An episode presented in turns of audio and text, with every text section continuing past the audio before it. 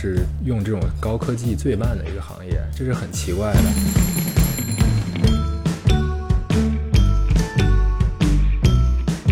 它后来慢慢也会有私募啊，然后房地产。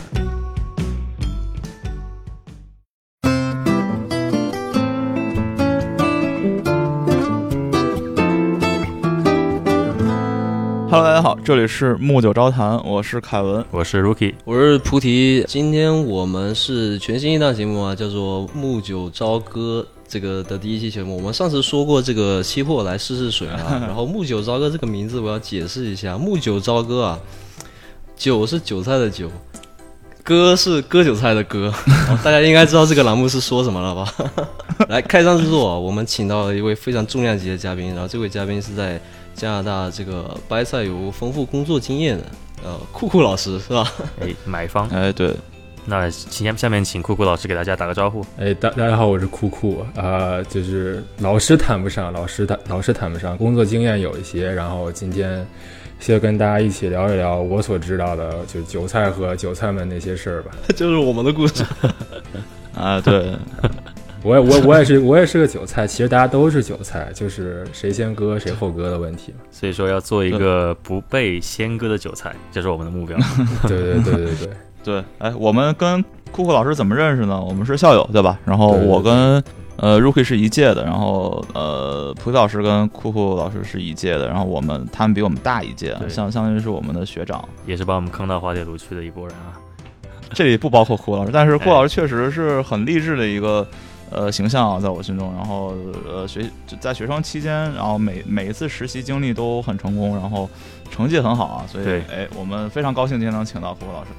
酷酷老师是我认识的第一个去白赛实习的同学。哎，那我们说到白赛，我们就先来开始说说白赛和赛的一个区别吧，先来科普一下。哎，对，先我先帮大家科普一下啊，就是 buy side 跟 sell side，作为一个小白啊，如果你是一个特别特别小白的一个人啊，因为我也是一个比较小白的啊，如果你真的对这些完全没概念的话，那 buy side 跟 sell side 一般来讲都是在投资银行里面会有的一些呃，就是两个部门吧。然后 buy sell buy side 应该就是买股票的，sell side 一般就是卖股票的，这是我的理解啊。然后下面请库库老师来。正经科普一波。对，其其实凯文说说的已经很对了，对吧？你这个用的例子非常非常好，就是其实说白了就是就是买就是买菜的和卖菜的，简单来说，对吧？然后呢，那你说买菜的是干嘛呢？自然就是说你手里有一堆钱，对吧？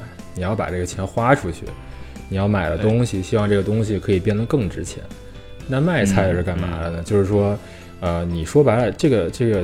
投就是怎么说，金融界的卖方跟咱们所说的卖房的、卖车的、卖菜的，其实没没有任何区别。它的功能，它就是卖东西的。只不过呢，它所的它它的功能就是我们 sell side 一般我们指的是两大块嘛，一个是投资银行，咱们传说就是传说中的 investment banking，对吧？投行大神们，呃，另外一个是就是 sales and trading，对吧？交易大神们。这就是卖方，对吧？然后，呃，只不过 investment banking 一般是做咱们所谓的一级市场，就是说，呃，比如说股权投资啊，然后什么 IPO 啊这种，交易大神们一般是做二级市场，就是说咱们所谓的交易一个股票啊、债券之类的。哎，然后买方呢，就是简单来说，就是有一堆钱，就是。被这帮卖方忽悠，对吧？忽悠来忽悠去，看看看看能买点什么，对吧？其实就其实通俗通俗来讲就是这样。然后，呃，咱们加拿大这边买方比较牛逼的，对吧？大家耳熟能详的名字，就像什么 CPPIB 啊，对吧？Ontario Teachers，然后这些呃养老金，呃，像我做那个就不值一提，就太小了。然后呃，还有一些就包括咱们所谓的私募基金啊，这些也都是买方。然后咱们听的最多，像买个什么 mutual fund，叫叫什么公募基金，或者说共同基金，共同基金，对吧？对对对，咱们像国内，大家一看说什么一个基金经理一大排名一一排名，对吧？都是说这个经理多牛逼 多牛逼，手下管管理几只基金，这些就是所谓的公募基金。呃，一般炒的就是股票债券，基本基本基本就是这样。对，就公募基金是老百姓都能买到，通过一个 broker 或者一个基金经理能买到，对吧？呃，私募可能对对，我们就不能对对。他买的是一篮子吧？对，公募的话就是对，就是一一坨，有一些少的，就是比较比较做的比较不走心的，对吧？他们就管自己叫特别 concentrated positions，然后也可以叫 high conviction names，就是他懒，比如说一个 portfolio 里就放十个股票，对吧？他说这这十个股票是我们精中选精，但其实有时候就是他们太懒了，不想干活，只想收钱。就所谓一个一个 portfolio 一般是根据巴菲特的原那个原理啊，就是三十个股票是 well diversified，就是风险被同化到最小。那十只就像你刚才说那个 high conviction，我不知道中文怎么翻译，就是说选的股票越少越好，就是越精确越好，是吗？呃，就其实就是你特别信，你特别信这信则灵嘛，啊对吧？就是哎，赌一把赌一把，就怎么说呢？其实其实就是咱们说这个有个大家都有个鄙视链嘛，对吧？一般来说的话，都是比如说咱们呃所谓的很多人说买方鄙视卖方，然后卖方，然后各个每方里有各种不同产品的鄙视不同产品的，但其实说白了，到最后你肯定就是赚钱就是对的，对吧？像咱们刚才刚才咱们开玩笑说你你他们懒十个股票，那你他们要就这十个股票年年年化百分之二三十，那就是、就是靠成果说话嘛，对吧？其实咱们开玩笑归玩笑，就是这个行业最后来说，嗯、在合理的途径内、合法途径内吧，不管你用什么什么手段或者你用什么策略，你肯定是赚钱，为你的嗯投资人或者说为你自己达到你所需要的一个目的的一个收益，赚钱才王道这是王道，对对对。年化才是王道。对对，你要其他都扯淡。你说咱们，你看咱们上学以前学那些什么，哎，就就什么 portfolio optimization 啊这种东西，对吧？上学的时候就被虐的死去活来，对不对？基本靠考前突击，对不对？嗯，然后你你可能，反正我们当时那个教授，我就是很牛逼，以前什么 Morgan Stanley 做 consultant，对吧？但你说咱们能学到东西能有什么呢？其实最后我知道你说的是谁了。对三十年前四十年前的理论，你们 听说那个 MVO 没有？就是 Modern Portfolio Strategy，、呃，我就那个现在是广在各大大学的本科和研究生广为流传，但是这个东西其实是几十年前的东西了。嗯哎，我有个问题啊，就是这个呃，我们刚刚说的这个 concentrated 和呃和这个 diversify 是两个反义词嘛？就是 diversify 顾名思义就是你把鸡蛋放在不同的篮子里，可能有很多个篮子，然后 concentrated 差不多就是你可能放在一个篮子，就比如说你就那十只股票。那如果是这样的放的话，它十只股票是每年有变更吗？还是说一一般来说的话呢，你也得看吧。一般来说的话，他们会一定要变更一下，对吧？因为你想，如果反正我我知道一个 manager 就是多伦多的一个 hedge fund，他就十好像就十个股票，有时候甚至还低于十个股票吧。他每年收你就是 two and twenty，就是收你百分之二的管理费，再加百分之二十的就是 performance fee，就是就是所谓的这个、这个这个中文不知道叫什么，反正嗯。你说这东西合理吗？可能你觉得不合理，但是一个好的年份，它可能给你来个百分之四十的年化，对吧？那这样的话，嗯它就可以 justify 自己的表现。呃，然后刚才咱们说所，就比如说，就是还有一个就是说，如你放的股票多，就一定 diversify 吗？对吧？那肯定不一定。啊，现在有个特别，就我我这方面我不是很懂，但是我听说有个特别流行的叫 factor investing，对吧？我们就是 investing，、啊就是一旦出现像比如说三月二十三号今年那个情况，对吧？各大股市股指暴跌，那你你就算放一百个股票，它可能同时都跌了，对吧？对，那就可能就是看你这些股票有没有互相对关联性啊，或者咱们学什么 correlation 啊之类的。所以说，现在这方面的研究，反正就我不太懂啊，因为我毕竟现在是在这种就是私有市场的，但是研究也蛮多的。嗯，就反正只要在 market downturn，就是市场不好的情况、不利的情况下呢，我们去选择 diversify 是没错的，对吧？但是你像如果后疫情时代或者疫情结束的时候，这个各各大行业，特别是航天啊、这个航运啊这种就是复复兴的这个道路上，我们 all in 这些，你刚才说那个某一个领域，那肯定是年化非常疯狂的。就是看你不同的对看你赌的对，还赌的对还是不对的，对吧？就是其实我一直觉得 diversify 就是这个这件事情啊，就是挺不靠谱的。比比方说吧，两个 pension fund 就是两个那个养老金基金嘛，那一个买这个股票，然后一个出那个股票，然后就是他们俩正好反过来，然后你为了对冲你的风险，你就两两个你两边基金一起买，那你岂不是你不管怎么样你都不赚钱吗？是是，对你这个特别对。所以说，在一些就是大的资产管理机构来说的话，它里边一般会单独设一个部门。嗯，这个部门就是会，它不光会看股票或者说行业这么简单，它它也会看，比如说各个的 asset class，比如说是股票和债券啊，公司公司债啊，啊私有债啊，呃，包括私募股权投资啊，基建投资，乱七八糟的，他会看所有的产业，就是像这些 asset class 之间的关联性，这样就防止刚才菩提所说的这个这个情况出现，对吧？咱们举个例子，比如说，呃。咱们都知道，大家都投资房地产。那有些如果，比如说现在大家说这个这个 chief strategist，对吧？说，哎，我操，不行，多伦多房市要崩，对吧？于是呢，于是呢，这个公这个他们的这个股票投 investment team 就开始疯狂抛售这个地产股票，对吧？那与此同时，你是不是要稍微告诉一下你们同公司底下这个房地产私募投资的组，对吧？就是大哥们不要再搞，不要再搞这个多伦多的房地产，就是要互相通个消息，对不对？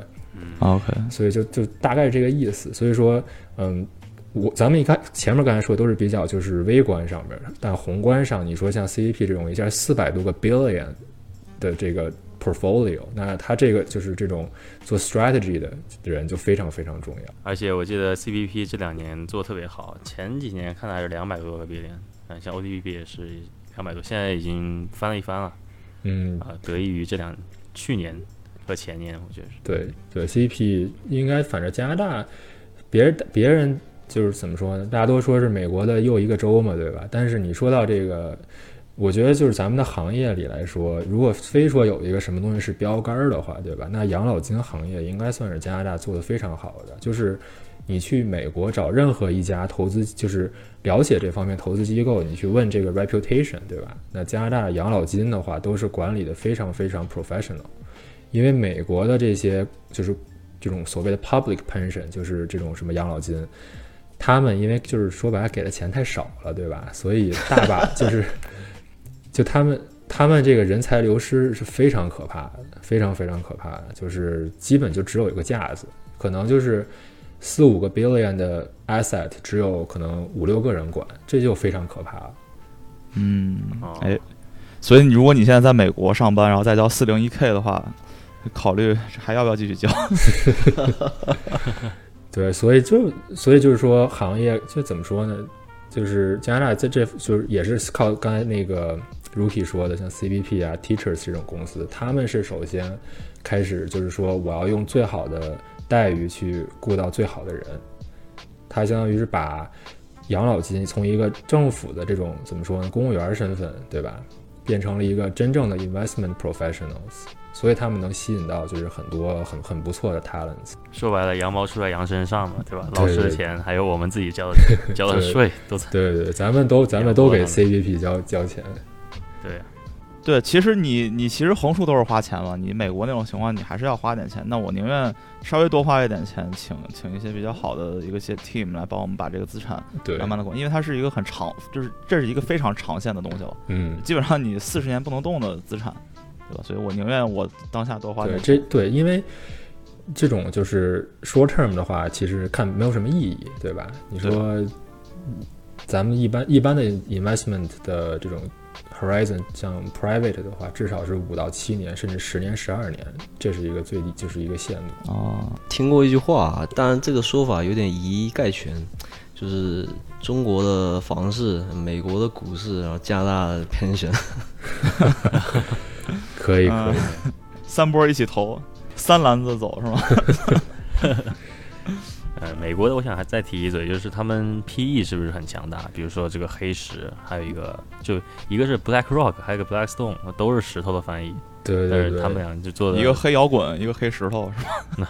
对对对，就是怎么说呢？呃，就是 Black Rock 是做，当然这是我的理解啊，有可能是不对的。在就是我只能说我看到的东西里，Black Rock 它一开始是做这个呃二级市场起家的。就是说，你大家一说 BlackRock，就是说啊，他以前可能是个 hedge fund，特别牛逼，对吧？就就这是我的理解，因为我们看它很多 opportunities 都是，嗯，做股票市场或者债券比较多，嗯，对。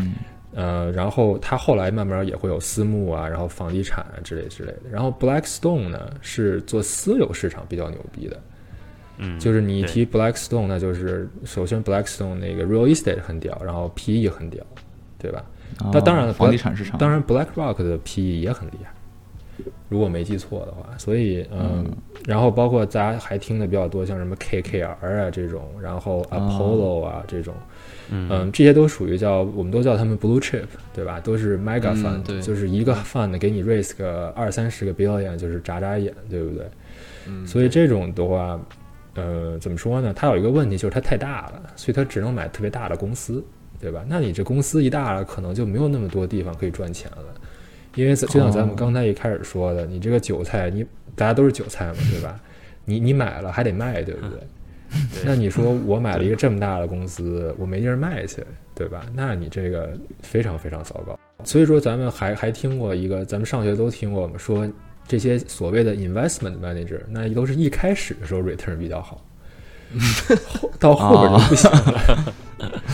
其中有一个原因，就也不怪他们，就是越来越大，所以这个机会就是也可能会有一些影响。对，嗯所以后期他们会不会把业务这个重心，比如说从这个 public investment 到这个转去 private，比如说像，呃，我记得 teachers 他们就是有一个很 small 的一个就很小的一个 team，就是做 private，但是做的非常好，年化就是常年都是十几，那就是靠那个，对吧？就是他们就可能会存在一些我这个板块我不做了，我就换到另一个板块去做。嗯，就这种就像 pension 的话，肯定是因为像咱们刚才说，它会有一个 strategy team，对吧？就像刚才啊 Ruki 说，就说这个不行了，咱们把这个人力或者说重新雇一个 team，对吧？完全就开始做别的。但是像啊比如说，如果你是一个，呃，这又又牵扯到一个概念，就是 LP 和 GP，对吧？那 LP 呢，就这两 LP 和 GP 都是买方，就是 L LP 是 limited partner，GP 是 general partner。那所谓的 LP，我们说的就是一些 pension funds，对吧？包括嗯，反正就很就只要你手里有钱，你想投资，你都可以当做一个 LP。对，然后而且 GP 一般是做大之后，你就就是一个 portfolio manager 做了，比如说做个十年，做的不错，然后有一笔钱，他就去做 LP 了，是不是？也当然当然也也可以，但是一般 LP 的话，啊一般来说的话，帮 LP 投资的人，就比如说像我们这种在 pension 里的人，我们投的钱都不是自己的钱，啊，都有可能是什么纳税人啊，或者说交这个养老金的这帮人的钱，对吧？然后呢，这个 GP 呢，就是咱们刚才说这个什么 BlackRock、KKR，他们都叫 GP，他们就是拿着 LP 给他们的钱去投、去买公司啊之类之类，买个楼、买个公司，是这这么一个结构。哦，那为什么 LP 不自己去买？为什么还要雇 GP 来帮他们买？因为有有一个很大原因是 LP 的话，它的你想，比如说你咱们在咱们现在加拿大对吧？那你想买一个，咱们举个例子，比如说你要想买一个印度的初创公司，对吧？嗯，或者说咱们就说自己中国的初创公司，对吧？哎，嗯，咱们首先是离得太远，第二是咱们并不了解那个市场。虽然咱们都是中国人，对吧？但是咱们并不了解那个市场。对，那么你最好办法是什么呢？那肯定就是你，你要你要买你你要找一个懂那个市场的人，对吧？哦，对吧？对吧？所以说这样的时候，你相当于就是你要找一个 local 的 representative，那你你就要找一个什么样的 fund，或者说什么样的一个，或者说你在 local，比如说你在中国雇一个 team，对吧？让他们来去做这个 investment。所以说他们是真正懂这个市场的人。嗯，然后如果挣了钱的话，这两边再分成，对吧？对对对，管包括可以有很多途径管。如果你雇个 team，那就是呃工资奖金，对吧？哦，如果是你雇了一个 manager，对吧？那有可能就是他弄个 fund，然后你是其中一个投资人，然后你们就你要交管理费啊，然后你要交这个这个 performance fee 这种。从啊 从割韭菜的变成韭菜，就其实说白了，说白了，嗯，当然说咱们还还有一个可能大家关心的问题，就是什么人赚钱最多呢？对吧？哎，对，我觉得这个问题大家都比较关，那肯定就是肯定是这个 GP 赚的钱相对比较多，因为他们会有一个这个 performance fee，还是哎，反正是挺多钱的。我像我们我们现在你看，我们现在就是很多 meeting 不都是用 Zoom 嘛，所以我们都他们都坐在他们家里，对吧？然后我们一看，我操，这个家真，每次开完会，我们 我们我们几个就在说，我操，这个家真的是太大了。仇富了，酸了算了，对对对，经常经常碰见就是参带他带我们参观一下他的家和花园那种，就是我勒个去，真真可以可以，就是跟跟我们对跟我们科技行业形成鲜明对比。我们一开视频都是地下室 basement，可以，看来搞科研的一定要有这个什么卧薪尝胆是吧？才有那种感觉。呃哎搞金融把就是比较自己放在一个放在一个封闭空间，然后各种黑暗的地方才能写出来代码。您现在收听的是《木九招谈》。《木九招谈》是一档文化类的漫聊节目，我们推荐您使用苹果 Podcast 或喜马拉雅收听。如果喜欢，请给我们在苹果 Podcast 上留下五星好评。有任何的意见建议，都可以通过评论节目或公众号告诉我们。也希望您分享《木九招谈》给您身边的朋友。好，我们说了这么多加拿大拍赛的概况啊，然后我们挑一个具体的这个赛道来说一说，就是这个 infrastructure asset，就是基建投资。哎，这也是酷酷老师他非常轻车熟路的他自己的领域了啊。哎，对，这呃，酷老师做过这个领域，然后现在我听说现在好像国内基建投资也炒得挺热乎的啊，所以要不先跟大家科普一下基建投资哎，是个什么东西，然后它是有什么样的作用？然后现在凯文这个问题啊，就是轻车熟路也谈不上，对吧？小只能说小有了解，小有了解。嗯、基建这块儿反正是一个怎么说呢？非常呃，大家听的非常多的一个一个词嘛，对吧？不管是正面的还是负面的，对吧？呃，包括国内现在也是咱们所谓的新基建，对吧？也是包括像五 G 啊之类的，这种都是非常火的这个东西。那我就我我先说一说，就是就是大概就是基建的前世今生嘛，对吧？当然我也是不是说全都懂，对吧？就是说我的理解，呃，这东西基建这东西吧，其实一开始在投资领域没有这个基建这个投资这个东西。你想想，呃，一个公一个国家的这个机场、高速公路、水坝、电站，凭什么让你私有资本去做投资呢？对不对？这个不光光，这个不光是在咱们，就是咱就是在任何国家都是这样的，不管是发达国家还是发展中国家，对吧？但最后大家发现一什么问题呢？就是这个钱啊，就是政府是还是比较穷，对吧？没有那么多钱，因为首就首先就是我个人认为，就是可能以前，比如你养，当你当你只一个国家只养活，比如说一亿人的时候，那你可能你的政府是可以支就负担得起，就是咱们大家都还是自己跟自己家种田的时候，对吧？这政府没有所谓的基建开支，对不对？嗯，对，当当当你这个经济越来越发展，你从发展中国家，你从农工变成工业化，然后发展中国家、发达国家，其实咱们的生活质量的增加，你你有了才有这个需求，是你的社会的发展带动了大家的需求。你想说一千年前是谁会弄高速公路对吧？你骑马你就骑个马来一个什么八百里加急什么之类的，我觉得可以，对吧？所以那个时候飞机、轮船那些。对啊，那个时候驿站就是所谓的基建嘛，就就其实就是这个道理。所以说呢，这个基建这个所谓投资作为一个专门投资领域，其实是也就是最近，当然了，就是因为咱们也比较小嘛，咱咱也没活那么多年，就是但是一般这个概念大概就是呃兴起是就是零八年这个经济危机之后，因为首先呢，这个经济危机之后呢，政府都没钱了，就是大家印的钱呢全去救市去了，对吧？嗯，然后呢，这呃，你印那么多钱，首先你就是不能再印那么多钱了。当然，经济学里有很多理论说你为什么不能无限印这个钱，对吧？这咱们就不说了。虽然说政府的确，对，虽然他们的确是在无限印这个钱，对吧？咱们就咱就就先不聊这个。所以说呢，政府就相当于是引入一些这个民间资本嘛，咱用咱们的话说是民间资本，用国外的话说是是私有资本。呃，去来做这个基建项目，他们比如说逐步开放一些机场啊，对吧？像咱们多伦多这个皮尔逊国际机场，对吧？嗯，这个机场就是刚才这个 Rookie 说的 Ontario Teachers，对吧？这是 Teachers 的做的非常成功的投资之一。当然呢，这也不是 Teachers 自己投的，也有别的这些就是私募基金啊，包括别的养老金跟他一起嗯。对对对对对。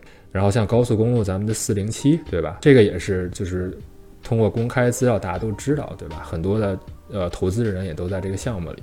所以说，随着逐渐开放呢，才渐渐有了这个养呃所谓的基建投资这个东西。然后基建，然后我刚才说的都是咱们所谓的传统基建，对吧？啊、高速公路啊、电站啊这种哎机场，对吧？那现在我们所说的所谓咱们国内说的新基建，其实也是国外的新基建。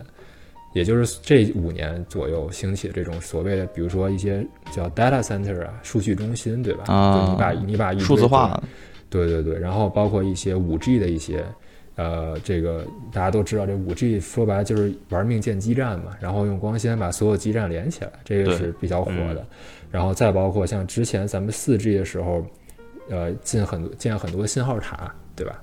这些这些都是非常火的项目。那我想问一下，加拿大这边五 G 啥时候能搞得成？或者什么时候开始建？这个我也就是怎么说，五 G 的话，我觉得多伦多的话应该是指日可待吧，大城市应该是最快的。至于偏偏远地区，像就就比较难，因为五 G 毕竟是一个吃这个信号塔密度的这么一个东西，嗯，对吧？你咱不可能给对吧偏远郊区全建上那个信号塔。所以我有一个问题啊，就是呃，我们会发现每一次就是经历了一些呃金融市场动荡，或者说呃在一些萧条时期或者金融危机时期之后，呃准备复苏的时候，各国都会开始，可能就是金融化比较比较成熟的国家就会开始搞就搞一波基建，是不是为了是单纯的为了增加流动性吗？还是就是为了让大家都有工作呢？还是有什么别的考虑？这个肯定是有一个原因是，既然既然你印了钱，对吧？那不如把这个钱用在可以立刻改善民生的地方，啊对不对？其实说实话，这个也是我长久以来一个疑惑吧，对吧？你比如说今儿个这个 Trump Trump 对吧？建国同志 announce 一个 咱咱比如说什么十个一百个 billion 的一个基建计划，那你最后这个钱到底花在哪儿，对吧？嗯。其实我我个人是没有研究的，所以我也不能乱说。嗯，但是可能很多时候他宣布一百个亿，可能实际上花的没那么多，当然也有可能花的是十倍，对，你就是你你不知道，对吧？啊，但是总总的来说呢，政府搞基建呢有一个很大好处，就是你毕竟搞的是所谓的民生工程嘛，对吧？嗯。你哦这基建这东西，最后说实话，你建的越多，最后受益的就是咱们这些平头老百姓嘛，对吧？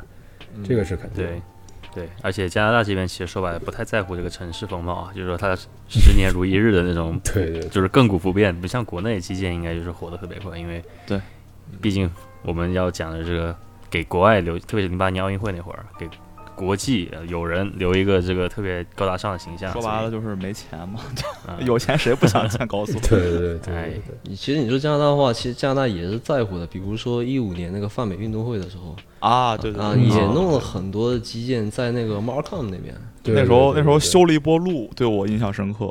上高速又堵车，对，我记得多伦多那个市中心，就是 Toronto 那个那几个字，好像就是那个时候啊，对对对对对对对，哦，哇，这个著名著名旅游景点，欢迎大家来 拍照打卡，哎，对，对，还在后面滑个冰，顺便啊，对对对，其实你说基建的话，我稍微补充一点，我觉得基建是凯恩斯主义是吧？经常用的一种手段啊，刺激什么？刺激投资啊，刺激经济嘛。然后凯恩斯主义也经常被人批判嘛。那其实呃，基建项目这个也是经常被批判的一个点，因为基建这个东西，刚刚这个顾老师说的这个投钱到底用在哪儿是一方面是吧？还有一个就是经济学上就是投资边际效益，这个东西也也都是递减的。嗯，对，嗯，你越到后面，你可能花同样的一百万，然后你得到的效用是更低的，这样。对对对对，而且我觉得像基建，因为是一个比较新的东西嘛，呃，大家像像这个顾老师之前说的，之前是没有这个东西，之后大家才慢慢发现啊，我们应该可以利用民间资本来搞一些基建。那一开始做的时候，效果肯定是非常好的。那慢慢来讲，就一开始呢，大家设想可能是，哎，我搞基建的话，我就会需要更多的劳动力，那我就相当于创造了更多的工作岗位，对吧？然后增加市场市增加市场流动性，相当于把这个钱发到老百姓口袋里了，然后又让大家的生活变好了。那以后的话，随着这个工业化，随着 AI，然后这科技的发展，那以后可能是这个基建可能是通过就是非常呃高高端的机器人来做了，可能并没有创造那么多的工作，对吧？所以这个东西我觉得可能是一个可能是一个 risk。但你说那机器人修路，我提个问题就是说，我不知道这个可行性有多少，但是，呃，按照西方西方对这个 AI 的批判性来说，我觉得短期内是不太可能。对，短期内不太可能，但是从长远来看嘛，这应该是一个比较大的一个趋势嘛。嗯，其实现在就是就是 AI 怎么说呢？就咱们我个人理解啊，就是这个咱们金金融行业是用这种高科技最慢的一个行业，这是很奇怪的。这是一个非常奇怪，我觉得我相信你们都深有体会。最简单的例子，咱们在银行实习的那些年，对吧？谁没有被这个 IT 的这个系统给搞崩溃过，对吧？啊，所以说，呃，这个就是，所以像你们说的，就是跟咱们这个行业相关的这种 AI 的应用其实非常少。但是在比如说像一些真正的 industry 里的话，应用的很快。比如说大家都知道这个，比如说这个挖挖这个，比如说石油行业对吧？比如说挖这个油井、打这个井，或者说比如说建这个石油管道的时候。其实现在已经有很多具体，就是它这个 AI 到底是真 AI 假 AI，我不知道了。但是，嗯，据我就是跟别人聊天，听说很多东西其实已经就是高度自动化，高度就是其实已经不是用人在那儿天天想说哦，我这个东西应该在这儿打，或者在那儿打，或者说我这个管道这样是，比如最优解，对吧？嗯已经是大量通过计算啊，包括一些程就是电脑电脑程序自动化这些过程。对而且我我发现一个这个就是一个特点，就是呃，因为我在之我在金融行业做的时候，提 AI 大家就聊聊天嘛，就是大家 聊一聊就聊得很嗨呃，然后 VP 啊什么 那种比较比较资深的 manager 跟你讲啊，好好好，给你鼓掌。然后真正要做的时候，他可能会啊、我们要考虑好多 risk 啊，很多 compliance 啊这种东西，就跟你讲很多，然后最后就是做不成。然后如果然后我之后又去了一家就是做呃 CPG 的，就是 consumer 呃 consumer product goods 吧，就是就是卖就是呃就是超市嘛，就是卖一些生活用品的呃这类的公司，然后他们做 AI 就非常的快。比如说我今天有个想法，我想做 drone drone delivery，就我用无人机来做这个呃呃送货，然后我们现在就可以马，然后就马上就可以做一个 prototype 出来，就可以马上做了。因为他们觉得就是 risk 跟跟 compliance 可以先放到后面再说，我们可以先做。所以我这是我嗯发现的一个挺有意思的一个。对你对，这就是就真的就是，呃，所以就是说你需要这些，比如说呃，真正做产品的公司啊，或者说一些比如说真正去做做服务的公司，然后初创公司，甚至是就是靠他们来带动这个整个东西的这个 adoption，因为嗯很多东西咱们就不说，哎，就是我觉得首先一个问题就是刚才你 compliance 是说的很很好，是一个问题。第二是就是说，但很多人根本不知道这东西到底是什么。啊，对，说说实话，我我这东西我也真的说不清它到底是因为你在每个行业里的话，AI 是其实是不就是是不一样的，就具体它能做什么，包括它到到底是怎么做的东西，我觉得到现在，呃，就是定义是不一样的。比如说你一个 AI 模型，对吧？你可以在这个嗯用用你很多不同的数据库，它用法是不一样的。那你说现在很多报告对这个模型研究很透彻，是因是基于那些学者们他们对这些呃他们这个模型或者对自己的领域了解，但是真正用到产业里面呢，这些学者他们并没有经验。那产业里面的人也不知道这是什么东西，所以他有一个 miscommunication 在这里面，嗯或者说有一个相互就是我也我们都不知道彼此在说什么，对，就是这个问题在里面。的的确是是，其白说白了就是很多时候真的就是感有点那种 old school 和 new school 碰撞的感觉，对就是大家都觉得对方就不知道你在说什么，对吧？嗯 是真，是我很同意这个观点。嗯你说到金融行业在这个呃 AI 的金融行业举步维艰啊，我是深有体会嘛。那我觉得其实还有个原因，就是因为大家都说觉得这件事情是很酷的一件事情，但是它它有效果是建立在数据量数据量够大的基础上，而银行很多行业并没有那么多的数据，或者说是它数据本身的质量特别差，然后你你可能你要对那些就是 bad data，然后你要去你要去处理它的时候，你就已经很大的程度上去已经把那个算法给迷惑了。那你这个算法就、我们就是说过拟合嘛，你就无法得出一个最有效的解。哎对对，所以说这个零售行业，他们往往是比较倾向于用这个 data，、呃用这个模型，因为他们有足够多的数据啊，对比如说几十万、几百万级别。对，在零售行业，我们之前用的数据最低的 level 就是就是 UPC level 嘛，就每一个 product 都有一个自己的一个 code 哎，啊，所以这种数据就是上就是上亿计的啊。我看到看到一个几亿的一个 entry，我觉得也就是一般一般水平。因为销售业的数据那是真的数据嘛，对吧？对，那对银行其实情况要复杂的多啊，是吧？这个大家就是懂的都懂，就不要再 不要多说了。对，哎对，以后我们开通付费节目哈，专门讲讲这些不能讲的，然后你老板第一个付费，然后然后没了，他怎么吐槽我的？节目结束了。你工作没？不是从从此凯文全职全职做节目，变成一个创业公司是吗？对吧？主播不香吗？挣的比你一个打赏一个跑车比你工资来多快多了。别这么说，别这么说，你这么说的话，这粉丝真以为咱们真挣钱来着，对，没挣钱说的跟真的一样啊。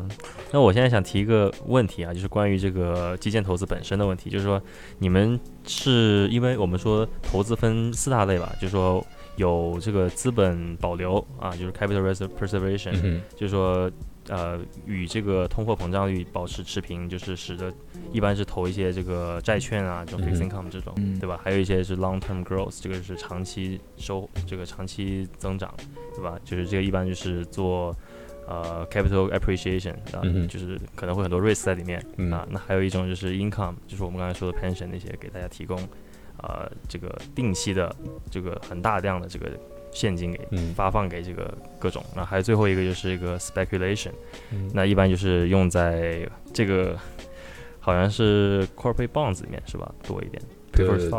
那那你说基建投资属于哪一类呢？就是它嗯或者用什么形式的回报来，就是它属于哪种形式的回报呢？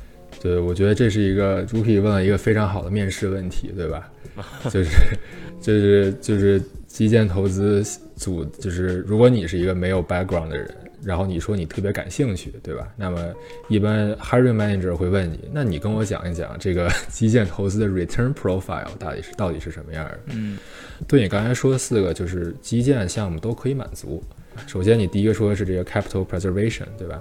那呃，基建来说，顾名思义，它它是一个 essential service，就是必须要有的服务，对吧？嗯那么它的基本理论就是说，这东西不管是经济好还是坏，你都得用。咱们举个例子，比如说大家都得用电，对不对？嗯那你经济好坏，你跟家里夏天都得开空调，冬天都得开暖气，对不对？那么这个发电站就可以算作基建。当然了，你知道这个道理，你知道，我知道，别人都知道。所以说，一般这种项目呢，可能它的这个 return 的消可能啊，就是比如说你要去买一电站，对吧？然后这个电站有一个 contract，说这个，比如说这个供电局跟你签了一个二十五年的一个供电协议，那这东西可能大家都知道这玩意儿特别保险，对吧？反正有人用，对吧？不存在什么风险，这比较低了。所以你的这个年化收益可能就在百分之，比如说如果有一个 contract，可能就在百分之六到八。对，这其实听起来很像一个这个 inflation adjusted 的的这么一个 bond，对对对吧？大概是这个收益。嗯，所以说呢，首先它是它的确是一个 capital preservation，对吧？当然你有也有可能更低，我也见过四到六的，那就真的是很大的 project，签可能三十五年、五十年的 contract，对吧？这也是有的。嗯，然后刚才你就所以这也回答刚才你说第二个，对吧？就是这个 inflation 的问题。因为一般来说的话，比如说呃这种基建项目里，如果跟政府或者说一个公司啊签一个长期协议的话，都会建都会往里搁一个这个啊叫我们叫这个 inflation adjustment 或者叫 inflation escalator 这么一个东西。就是说每年根据比如说你这个国家呀的这个什么 CPI 啊去 adjust 一下你这个收入，比如说你现在说一度电，比如说三分钱，呃三三三毛钱，对吧？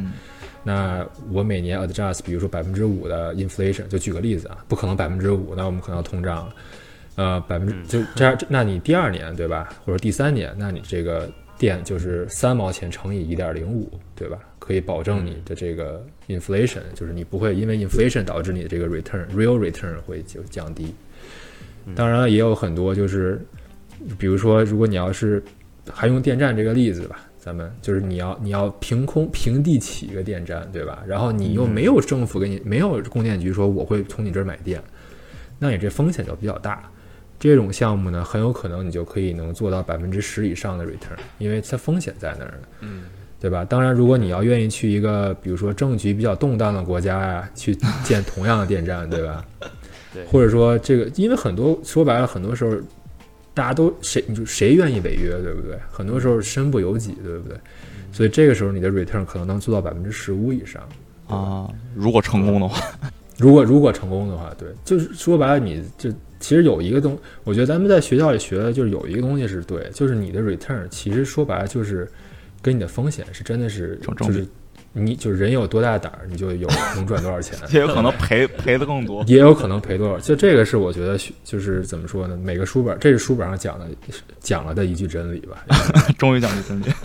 对对啊那我问一个就是更更小白一点的问题啊，就是说，哎，我基建的话投资，我肯定是投资就是一个，就我这个钱进完之后是找一个工程队，或者是一就是一个，比如说，呃，我们这边是 Rogers 或者中国是中国电信啊这方面，他们去帮我们建，假如说我建一个信号塔，对吧？建好之后，那我的这个 return 是。呃，通过每年就是就是无时无刻的这个，只要有人用这个塔，那我就有一部分是我的 return 呢，还是说这个项目做完之后，然后我拿到一笔就是 lump sum？对，哎，这个问题非常好，就是其实两种情况都有，对吧？一种情况，如果你就是完全就是说我把这玩意儿建了，我承担一部分这个建项目的风险，然后我把这个东西卖给，比如说咱们的电信公司，对吧？嗯包括像国内，咱们不是前两年刚刚把这个几大这个电讯的所有的这个基站给整合，弄了个叫中国铁塔的公司嘛，对吧？如果你就是说我我把这玩意儿建了，我卖给中国铁塔，对吧？嗯那么的话，你就其实你你承担的就是一个就是筹钱，对吧？啊你要你要你要你要用你的 equity，或者你要找找这个 construction，比如 mortgage 或者 loan 或者 debt，对吧？嗯然后你把它建起来，然后你也可以是你建起来你不卖，然后呢，你就跟这个比如说 Rogers 说，你说我给你签个合同，对吧？嗯因为说实话，这个电信公司其实还是挺缺钱的，他们花需要花钱的地方挺多的，不像说都像中国电信什么之类的，比较就咱们国就是对吧？这个电信公司比较缺钱，而且他们都是上市公司，受股东监管，不可能天天说我就把这钱全给扔到全去买你这些基站，对吧？那他就会签一个相当于是一个租约，就是说，比如说我建一基站，我可以同时跟 Rogers、Bell 和 whoever 对吧？比如说 Thales 说，呃，你们哥仨反正跟这儿全要 coverage 对吧？啊你你全要 serve 这个这个 region，那么你们仨一人跟我签一个二十年合同，对吧？你们仨付的钱都差不多，就是也谁也别便宜谁，对吧？嗯谁也别亏着，嗯但是你们要给我交钱，你就可以来用我这个基站，啊，当房东了相当于。啊，就是相当于房东，对，对，但是每个月有定期收入滚滚来了，对对对，就是 咱也建一个呗。可以可以，对，咱们得给 M 得得给 MC 建一个 建一个信号太差了，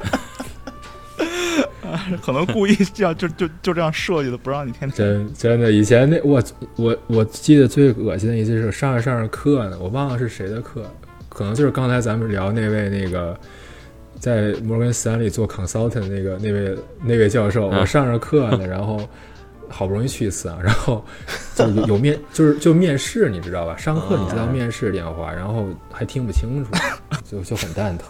呃，咱们正好聊到这儿了啊，咱们就开始讲点儿就是轻松的啊。前面讲了很多很多很沉重的话题，然后讲点高兴的啊，然后讲讲讲这边在北美找工作、找实习，作为一个金融的应届生或者刚毕业的一个学生，怎么找的，对吧？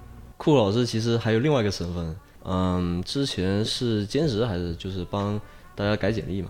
啊，对对对，啊，这个我知道，这个在我们学校做的挺有名的啊哎对对。对然后大家，我一开始还不知道是酷酷老师，但是后来发现，哎，听说口碑口碑这么好，然后一对上哎，发现看这个名字缩写越看越像，对吧？一看这个经历，对哎，应该就是他。哎，这似曾相识。对，这这那个其实当时也是跟朋友嘛，然后这个有一搭无一搭的，然后主要是能，主要是当时怎么说呢？就我其实是挺理想化的一个人。当时我一直想的是，如果我当年，比如说咱们咱们在学校的时候，有人在大一大二能帮咱们拉一把的话，嗯，我觉得可能真的是少走很多弯路吧，对吧？对对不见得就是不见得说说能混的都多好，对吧？嗯但是真的是少少很多弯路。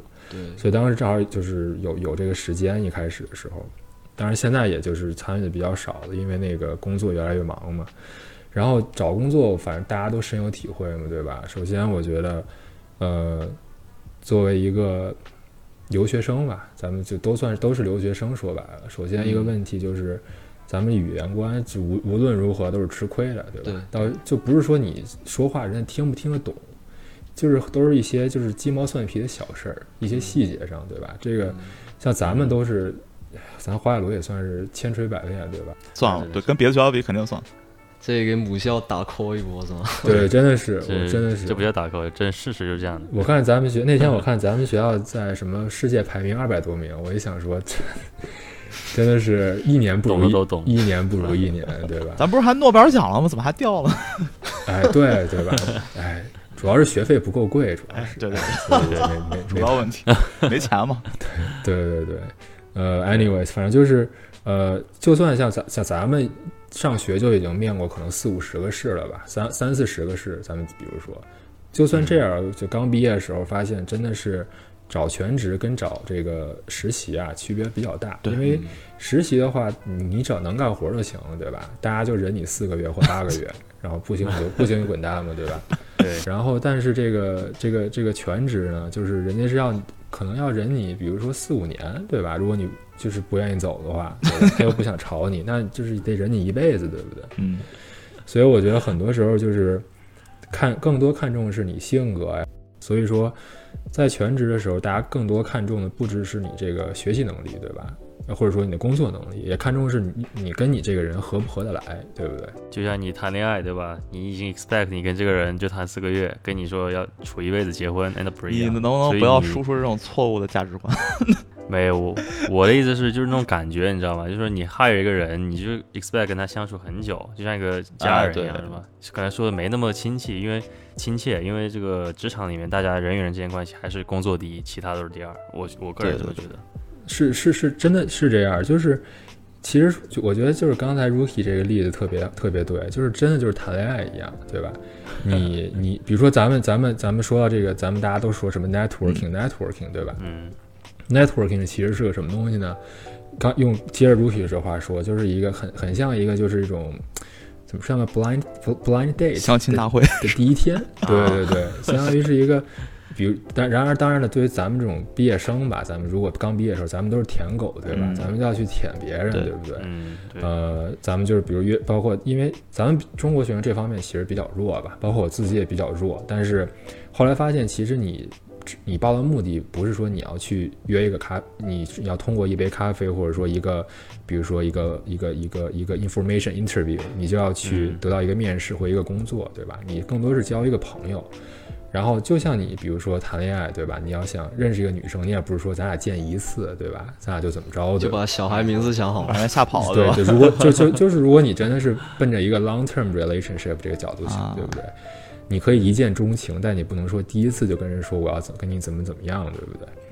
对对吧？当然，Rookie 可能有不同的想法，Rookie 的风格不太一样。我想就是你的想想的，就是我觉得就是一个你想的就是这个人，如果你你觉得你喜欢，对吧？你会跟他相相处下去，你就觉得很开心。要不你招一个人，看着他身性格有一些东西你不喜欢的，那长期来说就是个折磨，对吧？所以 我觉得比起 technical 啊或者 soft skill 那些东西，性格 personality 是一个很大哎，的一个比重。对对对招人方，面真真的是这样。就是遇到一个，而且就是如果你真的，另外从咱们个人角度讲，你作为一工作，对吧？你肯定是愿意有一个愿意支持你、培养你的老板嘛，嗯对不对对对你跟你你跟你的女老板成处处成姐们儿，跟你的男老板处成哥们儿，对吧？这是最理想的结果，对吧？他可以帮助你，对吧？其实我也想说，就是找工作的时候大家都比较焦虑嘛，就是那时候很多人抱着一种想法，就是说，呃，干啥都行，是吧？只只要招我就行，哎因为找不到工作的时候是是有这种心理在里面。但其实你找工作，其实呃不单是面试官选你，也是你选老板的一个过程。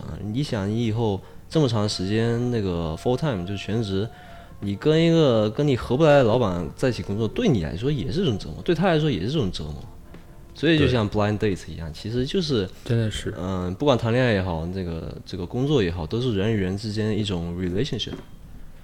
对，对。真的真的是，我喜欢找工作这个这个 strategy 啊，就我想说一句，就比如说你现在在找实习工作，你可以用这个 strategy，对吧？因为实习就是一个在试错的过程，呃，大家既然给你这个机会，四个月、三个月啊、做一做，那你可以去尝试一些你没听过，甚至就是呃没了解的行业，然后你就会发现自己可能不喜欢什么东西，呃，然后但是如果你找全职工作的话，我建议还是，哎，对，就是稍微慎重一点，对吧？呃，因为这个东西，如果你全职一直在跳，一直在跳的话，大家可能会觉得你这个简历不太，就是一个不太好的一个经历，对吧？你觉得你这个人没有 commitment，对，这个这个这个是，就跟你你这个东西，因为首而且就是咱们这行业说白了，这个圈子其实很小的，嗯，嗯，就是你老板八成认识你下家的某个人，啊，对，对吧？对，对吧？这是很常见的一件事儿。所以说，你如果跳来跳去，或者你给在你前面留下一些不好的一些记录啊之类的，对吧？那你后边其实，呃，不是说完全就职业生涯结束了，不是说你就退役了，太惨了，但是，对对对，但但当然这种例子也有，这种例子也有，比如说你有听说过一个一个什么什么人，比如他如果盗刷这个，举个例子，比如说你如果你盗刷你们公司的这个 corporate 哦对吧？很严重哦这种东西非挺多的，其实，因为尤其是你有这卡，比如说你，比如说你，咱们假设你跟客跟客户出去了，对吧？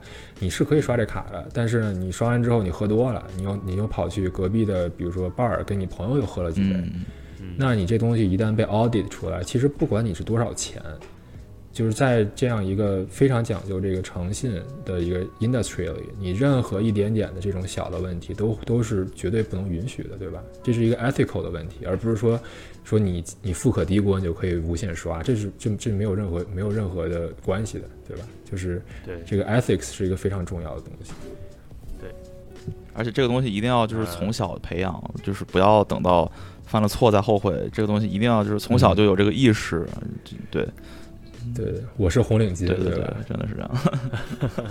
而且之前也吐槽国内这个监管不严，其实我觉得这几年就是越来越效仿西方了，对吧？不管从学校这个查这个文学这个 integrity 啊，到职场里面，我觉得能注意就得注意，就时刻保持警惕那种感觉，要不犯个错误真的哎，对对对这个这个跟国外国内国外没关系，这就是一个做人本身原则的问题。对对，尤其金融行业就更就更加明显，对吧？当然别的行业也也是非常重要的。对对，就是当然了，就是好的部分肯定是也是一样，但有一些不好的部分可能也是一样的。比如说咱们刚才说找工作这个问题，对吧？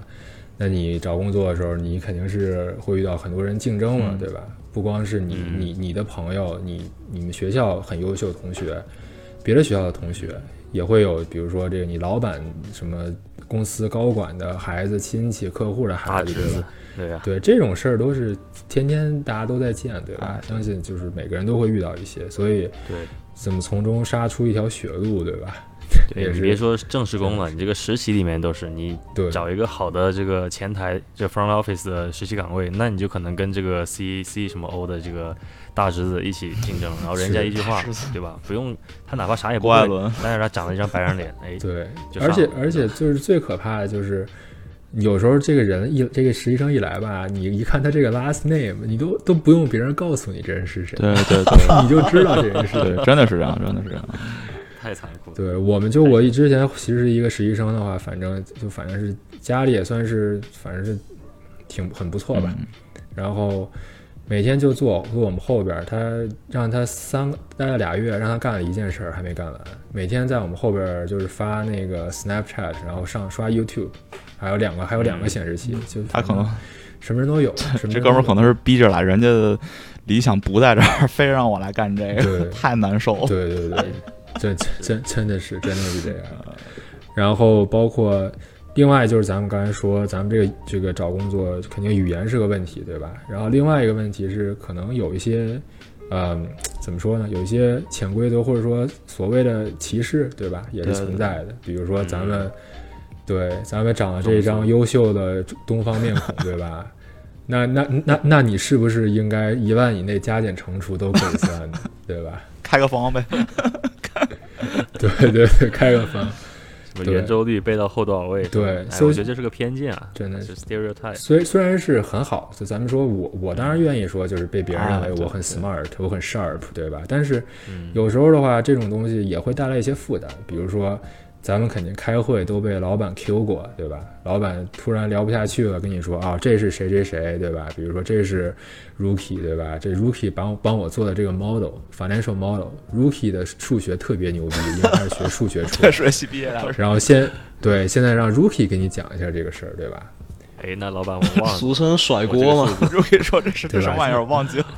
这啥玩意儿，但是我我嘴里却说的是，哎，我编一个数字啊，编一个非常 close 的，或者说让我回去啊，再给你 follow up 一下。就是对最怎么说呢？咱们最好就只能说是，既然你知道老板都是都爱甩锅，那自然就是争取咱们记个小本本啊，把一些重要数据记下来，对吧？呃，多看几遍，因为首先你你回过头想，这也其实是咱们工作的一部分。就你其实你不管是不是中国人，或者说你是任何人都都应该这工作肯定还是要做的，对吧？所以就是你有个甩锅的老板，那你就要把这个锅接住，因为你是没有机会再甩出去的，对吧？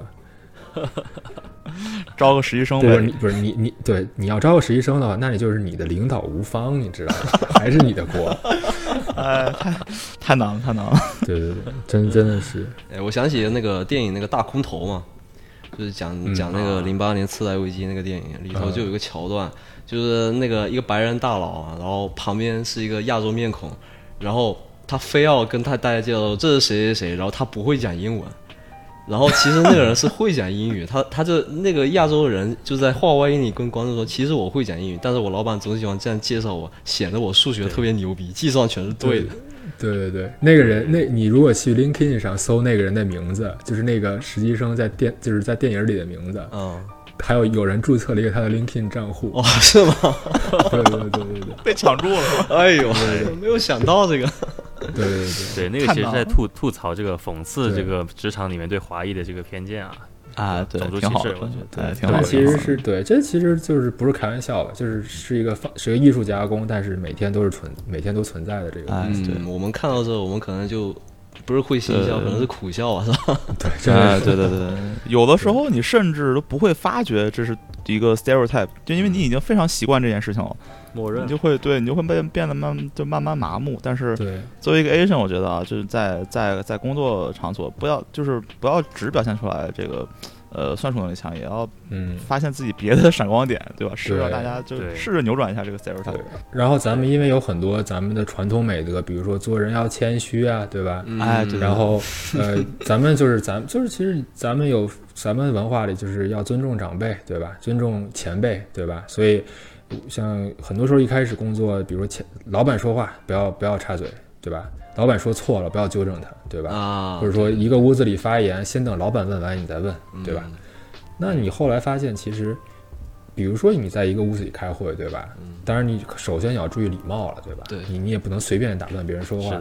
但有时候你发现，咱们举个小例子，比如说你在跟一个对手公司开会的时候，你发现，哎，有时候如果你多问几个问题，其实你老板是更更愿意让你问，而不是他自己问的，哦因为这样显得你显得老，是而且你显得你老板带兵有方啊，对不对？啊啊，对。吧？而且有一些问题是你你老板可能不好意思问，就比如说你老板跟对面人很熟，有些问题他不好意思问，那嗯你可不可以通过啊，你去帮你老板问出这个必须要问的问题，对吧，？哎唱个黑脸儿，很多时候我就发现，如果你这样的话，首先你自己是是你的高光时刻，对不对？嗯嗯对，另外一个就是说，你老板真的觉得这兵是没白培养你，对吧？嗯因为没有人会愿意培养一个只会算数然后啥也不说的人，对不对是的，对，说白就是像白人一样，有点表现欲，或者印度人，我觉得这方面做的挺好。所以他们做的真的就是他们，咱们有时候说他们可能，比如说说话口音问题啊，嗯当然咱们也有，对吧？然后他们可能有时候，呃，文化跟咱们也不同，但他们有一个就是，首先非常，他们表现出来了想融入到这个团队里的意愿。我觉得这个意愿在这个意愿就是挣扎的这一下儿，就是在你的这个一个一个 team 里还挺重要的，因为至少让大家知道说你是愿意迈出这一步的。对对对，其实我们也有这个意愿，只是没有没有通过言语方面这个就很明显的表现出来，所以大家可能就白人可能 get 就就就不会 get 到我们这个这个意愿，对吧？所以我们应该要尽量表对对对现出来。对对这是个坎。对，其实我们是自身有优势啊，你要这么想，我们他们就觉得我们是非常 error free 的，对吧？我们做事非常严谨，什么都是 double check、triple check，就是保证没有错误。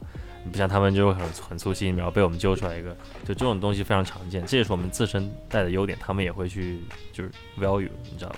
对对，但我其实觉得这个粗心这件事情，它的成本其实是很低的。就是你 double check、triple check，这其实你说是你用功了吧，但是其实这是一件很容易的事情。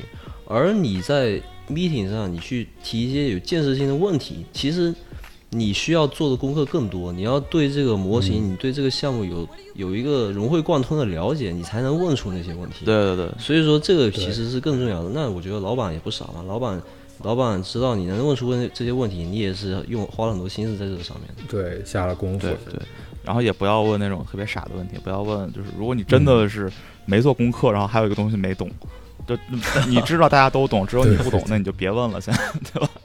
对对对，就是只要是就是你做了功课，然后你真的花了心思去想这个事儿了，那你就要有咱们就要自信嘛，对吧？就是你不懂的，别人应该也不懂，对吧？所以这个这这一点，我觉得就是咱们可以就是工作里可能大家可以注意一下吧之类的。而且就是我觉得你像说到一些比较高大上的词汇，或者说这个比较前前卫的这种概念，就是语言上也要比较深入浅出，对吧？这样让别人也能听得懂。就是特别是你的上司，他可能在这方面不太了解，但是听了你这么就是很直白的一描述，哎，他知道是什么东西，然后私下你再可以跟他用更多的东西去描述，是吧？就会会议上就表就宁可您尽可能简单的去对对对陈述，对，就是多，而且就是多，其实多跟你的老板创造这种一对一的这种时间，不管是讨论任何事情，对吧？你可以去讨论，比如说他，比如说如果你老板喜欢 sports，对吧？那最好，啊随便对对对聊一聊，随便聊一聊都能，对吧？然后如果你跟老板碰巧有喜欢同样的运动，你们俩可以一起去，比如说打这个壁球啊，或者比如打高尔夫，对吧？那最好，对吧？甚至你就是多创造这种一对一的时间，就是说白了，大家都是人，对吧？就是有一句有一个词叫“日久生情”，对不对？那其实你跟你老板之间也是，你跟你老板之间肯定就是也是在互相的这么一个交流的过程里建立这种革命友谊。哎其实这到哪儿都是一样的，对对对吧？你要让你的老板知道你你你给他卖命，你的老板才会让你才会跟才会让你觉得说他可以就是保护你或者说培养你，对不对？这都是相都是相互的一个过程。对，所以就我就特别喜欢，就是把这个工作比喻成一场战役嘛。就是虽然我们有都每个人有不同的生活，自己的生活，就是如果这场仗打完了，我们各回就我们各回各家可能会干不一样的事，但是我们做这件事情的时候，我们会有一些就是就就就有点像战友的一种感觉，对吧？我们做这件事情的话，我们会互相帮助，把这件事情一起做好。大家希望说就是希望对对对一个地方使，哎，这个还是。哎，最后呢，我想我还有一个特别好奇的问题啊，就是我知道酷酷老师带了很多这个实习生，然后也面试了很多实习生。那什么样的实习生是给你留下印象比较好的？然后什么样的呃实习生会有一些不太好的印象？然后让大家避免一下，变成这种 变成这种比较好的实习生。对，这这个特别好的一个问题，因为你只有在就是咱们只有咱们可能你们估计也都都有面试别人这个经历，就是你只有真的去面了一个你特别不喜欢的人，你才能发现哦，原来我以前做的那么差，我以前也有这个毛病。这是我工就是真的工作之后，我觉得工作让我就是全职之后感觉就是以前就是在学校的时候心比天高嘛，觉得自己很屌，对不对？然后工作之后反而就是不知道，大人老说有些事儿你长大就懂了，对吧？我觉得这也是这也是其中一个就是我懂的事儿，就是你你再屌，一总有一个比你更猛的人，对吧？对吧？所以就是永远是要抱着一个学习，你要自信，但永远是抱着一个学习的心态，对吧？所以说实习生呢，话说回来，这个实习生最讨厌的让人就是什么？就是觉得自己很很很厉害，啊，就是让自己就是你他当然他可以很厉害，对吧？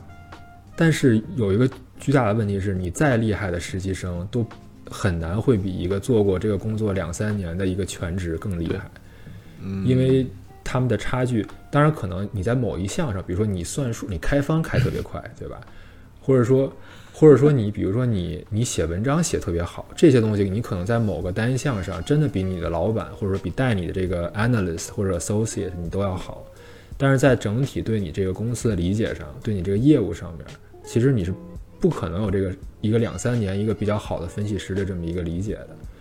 所以说，我觉得大家就是你实际上不，如果你真觉得你老板带不了你，那你可以提出来，你甚至你可以提出来说，呃，你希望可以同时为别的老板一起工作，因为你这个 workload 太少了，对吧？但是你永远不要，永远不要把你就是觉得你老板不行啊，或者说你觉得这工作配不上你这种事情，在面试里或者说在工作里表现出来，包括尤其是在面试里，就是如果你真的不喜欢一个工作，那你就不要去面试。对对对，如果你只要你不要投了，对吧？对，只要，要只要你坐在那个屋子里，你就要尊重对面这个人。因为也是人家抽时间出来嘛，对吧？对，像我们之前从多伦多开华海罗面试去，对吧？有一些嗯真的简历就很不错的小孩儿，然后就是同学，也不是小孩儿，就比咱没小几岁，就是同学，然后。嗯，简历不错，各方面条件都不错。进来之后把鼻拿鼻孔对着你，对吧？然后我就有想，画面，我就想说，兄弟，你是要给我展给我展示你的哪里，对不对？就是对对对，就我就我也很无奈，因为我在我我也不是想听你来屌我，或者说你听你来跟我说你多么厉害，然后你配得上一个多好的工作，对对吧？我是在这儿，就是其实说白了就跟你交个朋友，对对对吧？嗯因为很多，因为还是那句话，大家你要知道，哪怕是一个在这个行业里做可能只做三四年的人，他认识的人其实也挺多的，嗯，对对对，尤其是在尤其是在他就是一个三四年人，基本可以可能升到比如说 senior analyst 或者说 manager level 了。这个时候，他认识很多 hiring manager，很多时候就是一个 text message，你就可能拿不到另外的工作，啊，嗯，这是非常常见的。对对对对，是这样。嗯所以说，我觉得在求职的每一刻，如果一个好的实习生的话，那就是他非常尊重每一个人。嗯，从你的嗯，最大的老板到你最，呃，比如说 office 的那些，比如说做 admin 的那些 staff、receptionist，re- 他们都非常尊重，对吧？这是很重要的。嗯然后他好，他好，他虚心好学。然后再举个例子，比如说我们以前招一个实习生，很聪明，对吧？很牛逼，然后活儿干得很漂亮，我很喜欢他，对吧？结果这个大哥有一次我们让他去搬桌子，对吧？你这公司里，对吧？就是搬桌子这种事情其实是很常见的，对不对？或者说，比如换嗯换一个那个饮水机的水，所以说他就不愿意去。他跟我说：“你是让我去吗？” 然后我说：“啊、r i g h t 我就是让你去。”然后他说：“我先要忙这个、这个和这个。”关键问题是，那工作都是我给他的，你知道吧？就是我就是我说大哥，搬个水就是啊搬个水好吗？然后他就死活不愿意去，对吧？嗯那就不好意思。然后最后他，嗯，怎么说呢？他这个态度反应不仅是在搬水这个事儿上，也是反映在别的事儿上，嗯，对吧？嗯啊，以所以说小见大，对对对，所以最后我们发慢慢的发现，他比如工作里也会有时候比较，他不愿意做基础工作，嗯对吧？啊不愿意，比如说做一些 PPT 啊，或者说之类的，对，啊对吧？他只愿意去做一些他认为高大上的工作，结果他自己还不是很会，对吧？所以就以小见大嘛。对他这种心态可能是觉得，哎，我既然是来这工作，他可能只是想自己就做对自己有利的事情，因为他想做高大上的工作，这样的话他以后可以说，哎，我做过这个东西，或者他想学一些东西，然后他他没有想，就我觉得你身为一个实习生，你首先第一步，你当然是要想能能学的话多学点东西，但是你同时也是这个公司的一员，你要想着你怎么给这个公司增加 value，你怎么来帮助这个组，对对，这个例子特别好，我觉得不光是给所有听众一个一个警醒，也是给我们自身一个提示，就是说，呃，在公司里面很基本上这个重大的决策不是我们做的，我们做的是个非常小的 part，所以说我们每天做的所有事情都能反映出我们对公司的这个尊敬和对这个自己的责任。那么不用挑，不要管这个事情大小，把每件事情都得做好。用一句比较俗的话，就是这个小孩智商特别高，情商对对，情商不在线，对 吧？对吧？是个双商。你说真的，你说咱们就这种工作，你需要一个多聪明的人吗？可能不需要，但是真的需要一个跟就是所谓的什么，咱们从小就是要做一个团队协作，哎对吧？嗯团队精神。这种东西包括领导力，这种东西很多，而且就是领导力不是说你要当这个 leader，、嗯对吧嗯？领导力是你如何让你让这个团队变得更好，对对吧？是这东西反正以前都觉得特别扯淡，现在越来越觉得哎还挺有道理的。对对，真的是真的是，越长大越觉得这个对对对对，长大之后才明白的道理，对真的是。对对，啊，所以有如果有年龄小一点听我们的节目的观众，如果你爸妈跟你说这话听不进去，那你听听学长学 就学哥的建议好吗？就 还是尽量对对对这都是亲身的，就是事必躬亲嘛啊，他自己经历过的事情告诉对你是吧？这个是非常有价值的对，建议。真的是是也是让大家少走弯路吧，啊对吧？就就当然这东西你没经历过，可能你觉得 说都是扯淡，对吧？嗯但是就是怎么说呢？我觉得如果反正我很其实很希望当年我当我是实习生的时候，能有人跟我说这样一句话啊，对，对，因为有时候想想我以前说的话、做的事情，我觉得真的是太傻逼了。我 我居然还活在这个行业里，我很开心。啊，这个心态挺好的。谦虚的。现在对对对，我们非常感谢酷酷老师做客啊，这是我们第一期的这个木九朝歌节目啊，对，希望以后常来啊，讲的很好。对，这样我们的木九朝歌就会出之后的后续了啊，然后我们听众也可以大饱耳福。我们觉得这个讲金融领域是一个跟我们自身非常相关，也跟很多听众也能引起很多共鸣的一个话题，所以我们想给大家一个平台，然后也请。希望我们也能请再次请到这酷酷老师啊，来我们做做常驻嘉宾，对吧？呃，当然，当然，当然，很多听众对这个金融也是非常感兴趣的嘛。最近这个这么多大事件，以后很多东西可以聊，对吧？行，对吧？然后反正我就祝大家都可以做割得了别人韭菜的人，好吧？对对对，去做那个镰刀，做镰刀。对对对，行。好的，节目的最后，按照惯例，酷酷老师给大家推荐一首歌。对我。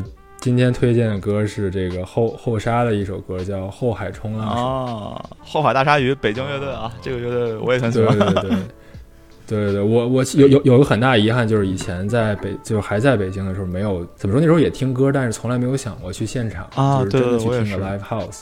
当时浪费了很多很多，因为那时候这些乐队其实非常小众，对对对对，所以说当时这门票其实挺便宜的，有有一些后来我才知道的。比如说酒吧，或者说一些 live house 的那个场所，其实挺遗憾的。嗯，不过像后沙呀，我之前还就是每个每个时期喜欢乐队不一样嘛。之前很喜欢那个，上学的时候很喜欢新裤子，彭磊。然后，对对对对。对，哎，我记得你你那时候不是还喜欢那个万青嘛？你那时候朋友圈就发了一首歌，就是杀死那个石家庄人，我就我就发给那个姚老师看了，我都我都摇滚之乡，没有没有摇滚之乡，摇摇滚之乡只能受我的 respect，对吧？对，然后这些乐队我都还挺喜欢的。然后现在马上乐队夏乐那个乐队夏天二不是也快出了吗？